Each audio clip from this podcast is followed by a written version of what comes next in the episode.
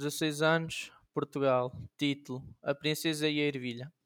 Era uma vez um príncipe que viajou pelo mundo inteiro à procura da princesa ideal para se casar. Tinha de ser linda e de sangue azul, uma verdadeira princesa.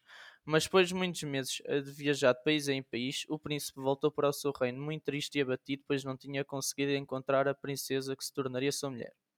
Numa noite fria e escura de inverno, quando o príncipe já pensava ser impossível casar com uma princesa, houve uma terrível tempestade. No meio da tempestade, alguém bateu, à, alguém bateu à porta do castelo. O velho rei, intrigado, foi abrir a porta. Qual não foi a sua surpresa ao ver uma bela menina completamente molhada da cabeça aos pés? A menina disse: Poderei passar a noite aqui no seu castelo, senhor?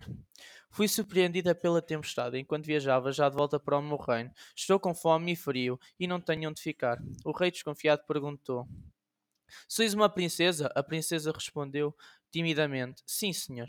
E então entrai, pois seria imperdoável da minha parte deixar-vos lá fora numa noite como esta. Respondeu o rei: Não, muito convencido de se tratar mesmo de uma princesa. Enquanto a princesa se secava e mudava de roupa, o rei informou a rainha daquela visita inesperada. A rainha pôs-se a pensar e, com um sorriso matreiro, disse: Vamos já descobrir se se trata de uma verdadeira princesa ou não. A rainha subiu ao quarto de hóspedes, onde ia ficar a princesa, e, sem ninguém ver, tirou a roupa de cama e colocou por baixo do colchão uma ervilha. De seguida, colocou por cima da cama mais 20 colchões e edredões e, finalmente, a roupa da cama. Então, desceu a escadaria e dirigiu-se à princesa, apresentando-se e dizendo amavelmente: já pode subir e descansar. Amanhã falaremos com mais calma sobre a menina e o seu reino. A princesa subiu e deitou-se naquela cama estranha que mais parecia uma montanha. Na manhã seguinte, a princesa desceu para tomar um pequeno almoço. O rei e a rainha já estavam sentados à mesa. A princesa saudou aos reis e sentou-se. Então a rainha perguntou: como passou a noite, princesa? A princesa respondeu: Oh, a verdade é que não consegui dormir nada. Aquela cama estava tão incómoda. Senti qualquer coisa no colchão que me incomodou toda a noite e deixou o meu corpo todo dolorido.